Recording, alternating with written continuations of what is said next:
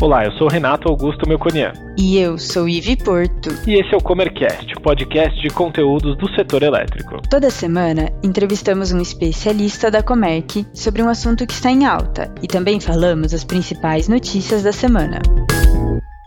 Na madrugada do dia 17 de março, portanto na semana passada, a Câmara dos Deputados aprovou um projeto que vinha sendo aguardado pelo setor elétrico. Trata-se do projeto de lei 4.476 de 2020, que institui a nova lei do gás.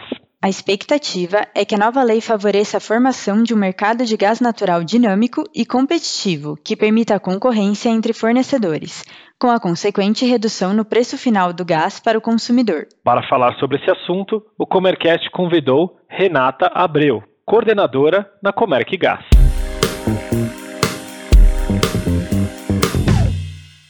Bem-vinda, Renata, tudo bem? Oi, Ivi, tudo ótimo. Obrigada por me receber. Muito bom te ter aqui no Comercast. E eu queria começar te pedindo para contar um pouquinho sobre você e a sua trajetória no mercado de gás. É, eu comecei no mercado de gás em 2009, quando eu fui trabalhar numa consultoria que era focada 100% em gás natural, que chama Gás Energy. Eu fiquei lá até 2013, no final de 2013, quando eu fui trabalhar na Federação das Indústrias do Rio, e eu trabalhava numa área que era de petróleo, gás e naval. Então a gente sempre tratava um assunto de gás natural. E aí com a minha mudança para São Paulo em 2019, vim trabalhar aqui na Comerc Gás, onde eu estou até agora, trabalhando principalmente com as avaliações do cenário, como é que o mercado está se comportando e como é que a gente pode ajudar os nossos clientes. Legal, então você tem bastante experiência aí nesse setor. E eu queria hoje que você contasse um pouquinho sobre o que é essa nova lei do gás, né? Qual é o impacto da aprovação desse projeto de lei no mercado livre de gás natural? Essa nova lei do gás, que a gente chama muito, na verdade ela é nova porque existe uma lei do gás que foi publicada em 2009, que apesar dela ter sido um fruto de uma discussão muito grande do mercado durante muitos anos, quando ela enfim foi publicada, ela trouxe diversos bloqueios ao desenvolvimento do mercado que mais atrapalharam do que ajudaram o mercado de gás. Então, a nova lei do gás, ela estabelece esse novo marco legal para o setor de gás aqui no Brasil. Esse PL também foi muito discutido, muitos anos no Congresso, mas, ao contrário do que aconteceu lá em 2009, a gente está num momento muito diferente, um momento ímpar que o gás está na agenda do governo federal e a gente também tem diversos players se juntando para que o melhor texto para o mercado fosse aprovado. Então, a primeira coisa que a gente fala que essa nova lei do gás ela traz é a segurança jurídica para o mercado. E ela tem como objetivo atrair novos investimentos e investidores e aumentar a concorrência do gás e trazer a tão esperada competitividade para o setor que no fundo, no fundo, o que todo mundo quer é reduzir o custo de trazer a molécula de gás para o mercado e o usuário final quer a redução do preço do gás. Tem uma série de estudos falando quais são os benefícios que a nova lei do gás ela traz para o mercado e um deles, que é o da CNI, que estima que com a aprovação dessa lei, os investimentos eles podem chegar a 150 bilhões de reais até 2030 e gerar mais de 4 milhões de empregos nos próximos anos.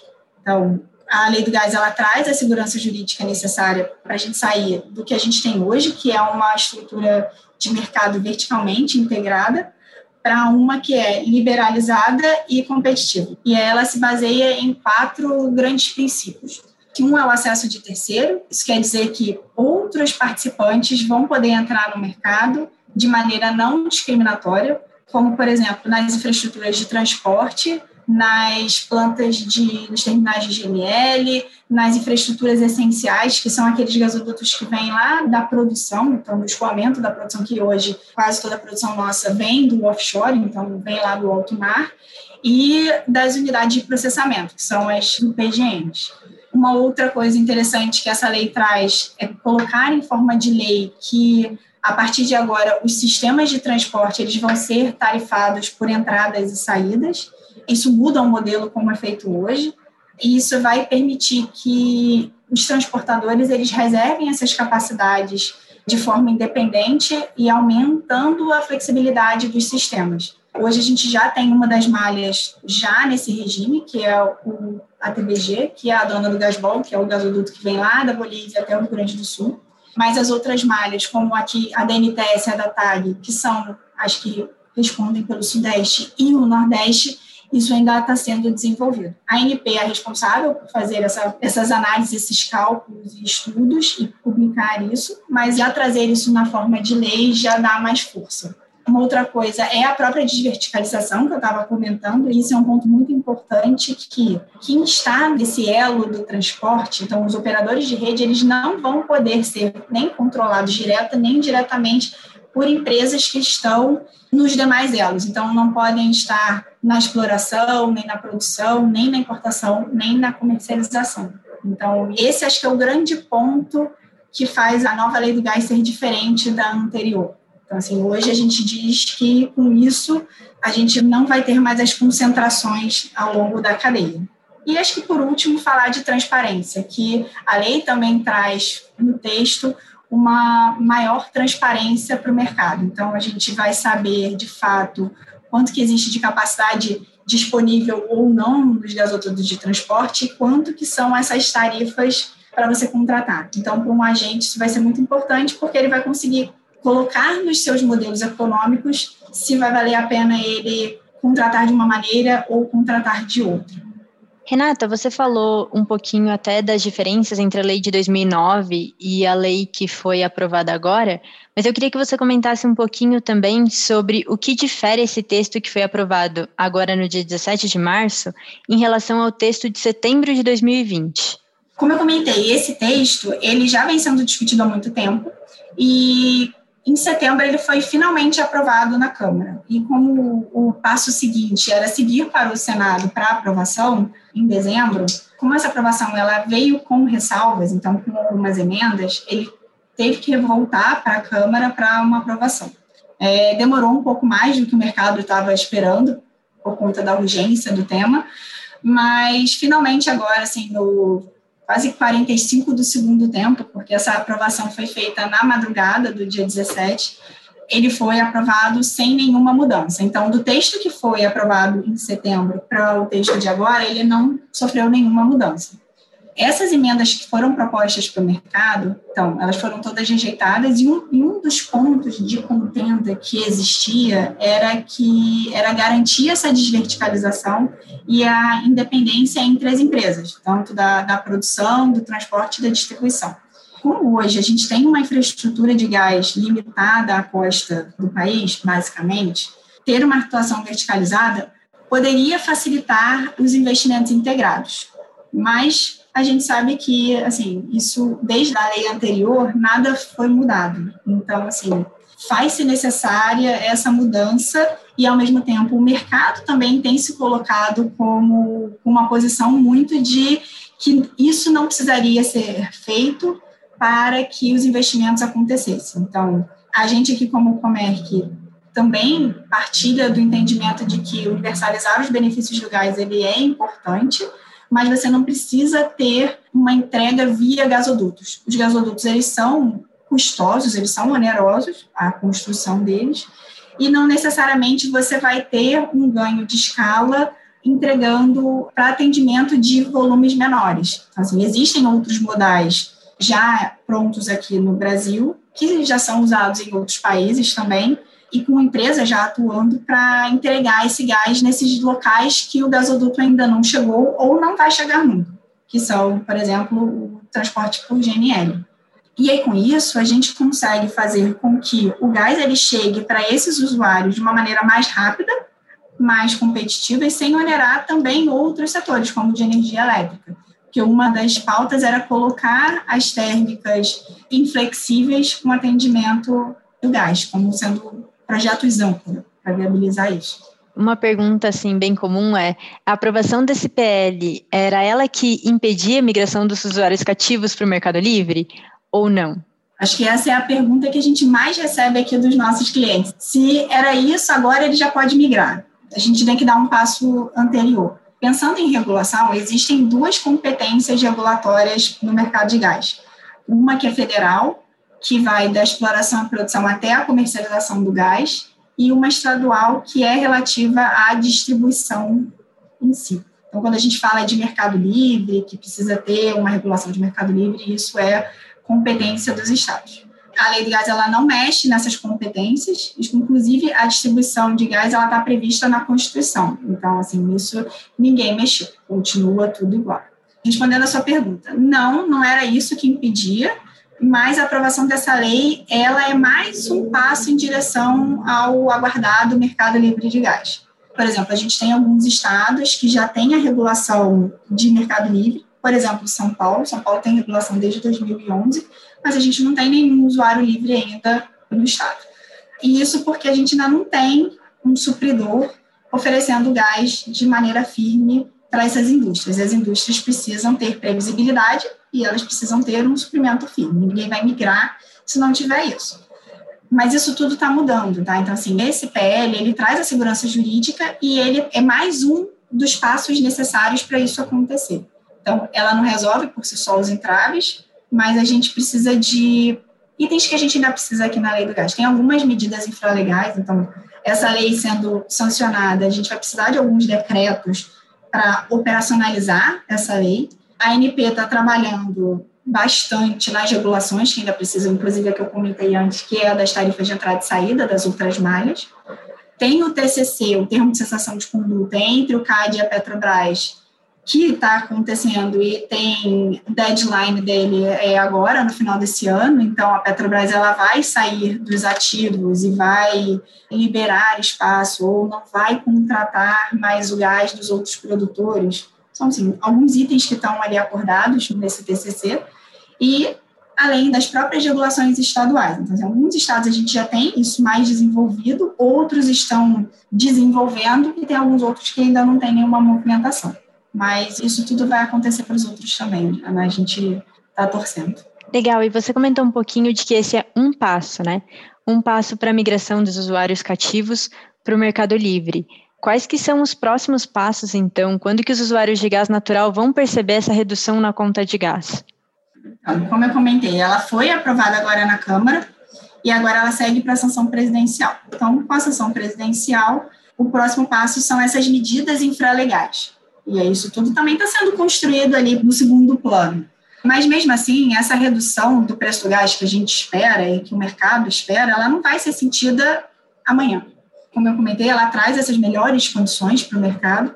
Por exemplo, hoje o Brasil ele tem um dos maiores preços de gás natural para a indústria do mundo.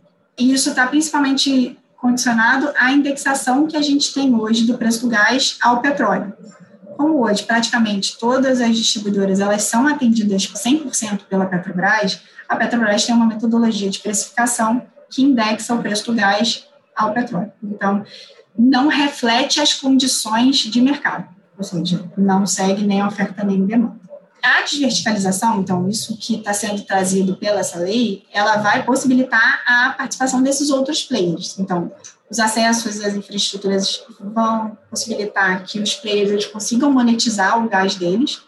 Como eu comentei antes, a gente tem muitos produtores ainda vendendo o seu gás para a Petrobras. Quem não está vendendo, reinjeta a outra parte. Então, um exemplo é que a gente, quase metade do que é produzido de gás hoje no país é reinjetado. E aí, por que, que isso acontece? Uma parte é para ajudar, de fato, a aumentar o fator de recuperação do petróleo, só essa é uma parte técnica. A outra coisa é que eles não conseguem acessar essas infraestruturas de escoamento e de tratamento. Então, eles não conseguem fazer o gás deles chegar ao mercado. Com esse TCC do CAD com a Petrobras, como ela não pode mais firmar esses novos contratos de compra dos outros produtores, eles vão ter que arrumar uma outra maneira de monetizar o gás deles. Mesmo sem essa lei, a Petrobras já tinha firmado alguns contratos com alguns produtores para que eles acessassem também essas infraestruturas. Mas a lei ela traz uma maior força para isso acontecer com o restante do mercado. Então, com o aumento da competição nesses diversos elos da cadeia, a gente vai ter um gás mais competitivo chegando no mercado, que o gás vai competir com o próprio gás. Mas um ponto interessante que precisa comentar é que esse gás mais competitivo ele vai chegar também para as distribuidoras e, consequentemente, para os usuários cativos dessas distribuidoras. As distribuidoras, algumas já estão realizando chamadas públicas para a contratação desse gás e algumas já estão conseguindo condições mais interessantes do que elas têm hoje. Como praticamente todas as distribuidoras têm, de alguma maneira, um volume contratado com a Petrobras até 2023, então os usuários cativos podem demorar mais um pouco para perceber totalmente essa maior competitividade do gás que a gente está esperando. No Mercado Livre, além dos usuários poderem gerenciar os contratos de gás dele, assim como eles fazem no Mercado Livre de energia, para aqueles que já estão no Mercado Livre, eles vão poder capturar essas oportunidades pontuais, que não necessariamente a distribuidora vai conseguir por conta dos tempos que ela tem para poder organizar as chamadas públicas. Os usuários livres eles vão poder negociar flexibilidade com os supridores, porque muitas vezes eles não têm um consumo muito flat, dependendo de como é a sua, o seu processo. Eles têm umas variações muito grandes, até dentro do próprio dia ou do próprio mês essas flexibilidades, quando eles estão no mercado cativo, eles não conseguem negociar, porque a distribuidora ela precisa é, manter a isonomia de tratamento entre os usuários. Renata, você comentou um pouquinho sobre os benefícios né, que esse mercado vai trazer, tanto para os cativos quanto livres. Quais são as expectativas para o mercado livre de gás e como que a Comerc Gás está estruturada para atender esses usuários de gás natural? A nossa expectativa é a gente ver o início de fato do mercado livre de gás acontecendo em alguns estados em 2022, no início de 2022, mas a gente pode inclusive ver já alguns clientes migrando em 2021, agora no segundo semestre. Isso é porque são aqueles usuários que já estavam negociando o gás com os supridores, então já tem isso mais adiantado, e eles já têm também o aviso prévio para distribuidor. Então, assim, praticamente todos os estados eles pedem um, um, aviso prévio de pelo menos seis meses. Então, muito provavelmente esses usuários eles já estão com isso tudo engatilhado. Então, a Comerc Gás hoje, além de fazer toda a gestão de mercado cativo dos seus usuários, dos contratos, a gente está preparado para ajudar os nossos clientes a identificarem essas melhores soluções de suprimento, ajudá-los no processo de migração, que é muito novo para todo mundo, além de fazer essa gestão dos seus contratos quando eles migrarem. Renata, muito obrigada. Essas explicações foram muito boas, assim, ajudam bastante a gente a entender o que está acontecendo, né, no mercado de gás. Fica aí o convite para você voltar outras vezes e fazer outras entrevistas com a gente. Obrigada. Precisando de qualquer coisa, nós estamos aqui.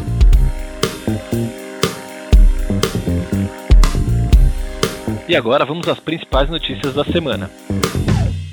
A diretoria da Agência Nacional de Energia Elétrica aprovou a abertura de consulta pública para discutir a proposta de aumento de 21% do custo da bandeira tarifária vermelha patamar 2 em 2021. Se a proposta da agência for aprovada, o preço de cada 100 kWh consumidos passará de R$ 6,24 para R$ 7,57. No caso da bandeira vermelha patamar 1, a ANEEL prevê um aumento de 10%, serão R$ 4,60 para cada 100 kWh consumidos. A proposta prevê ainda uma redução de 26% da bandeira amarela. A proposta da ANEEL ficará em consulta pública entre 24 de março e 7 de maio. A gestora de private equity Perfim assinou um acordo para aportar 200 milhões de reais na Comerc Energia, em troca de uma participação minoritária no grupo. O aporte de recurso faz parte da estratégia de crescimento da Perfim em negócios e serviços no segmento de energia. A aquisição inclui participações em todas as empresas do grupo Comerc.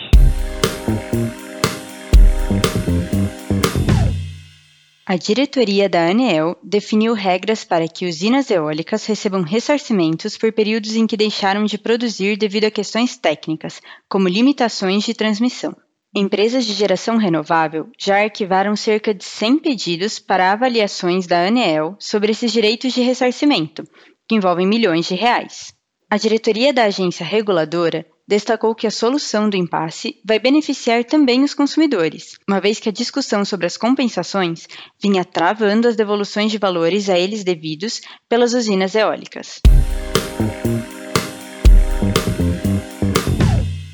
O crescimento do consumo de energia elétrica em janeiro deste ano teve como principal propulsor o mercado livre, sobretudo em decorrência da retomada dos agentes de maior porte, e do aumento do número de adesões de cargas menores, representadas na categoria especial. Segundo a CCE, Câmara de Comercialização de Energia Elétrica, apesar das restrições impostas pelo avanço do Covid-19, os volumes consumidos no primeiro mês deste ano acompanharam a tendência do final de 2020. O ambiente de comercialização regulada, também conhecido como mercado cativo, apresentou queda de 0,5%, enquanto o ambiente de contratação livre, o mercado livre, obteve alta de 10,7%. Gostou desse episódio? Ficou com alguma dúvida ou tem alguma sugestão de tema para o Comercast? Mande para a gente em faleconosco.comerc.com.br ou nas redes sociais. Até, Até a, próxima. próxima.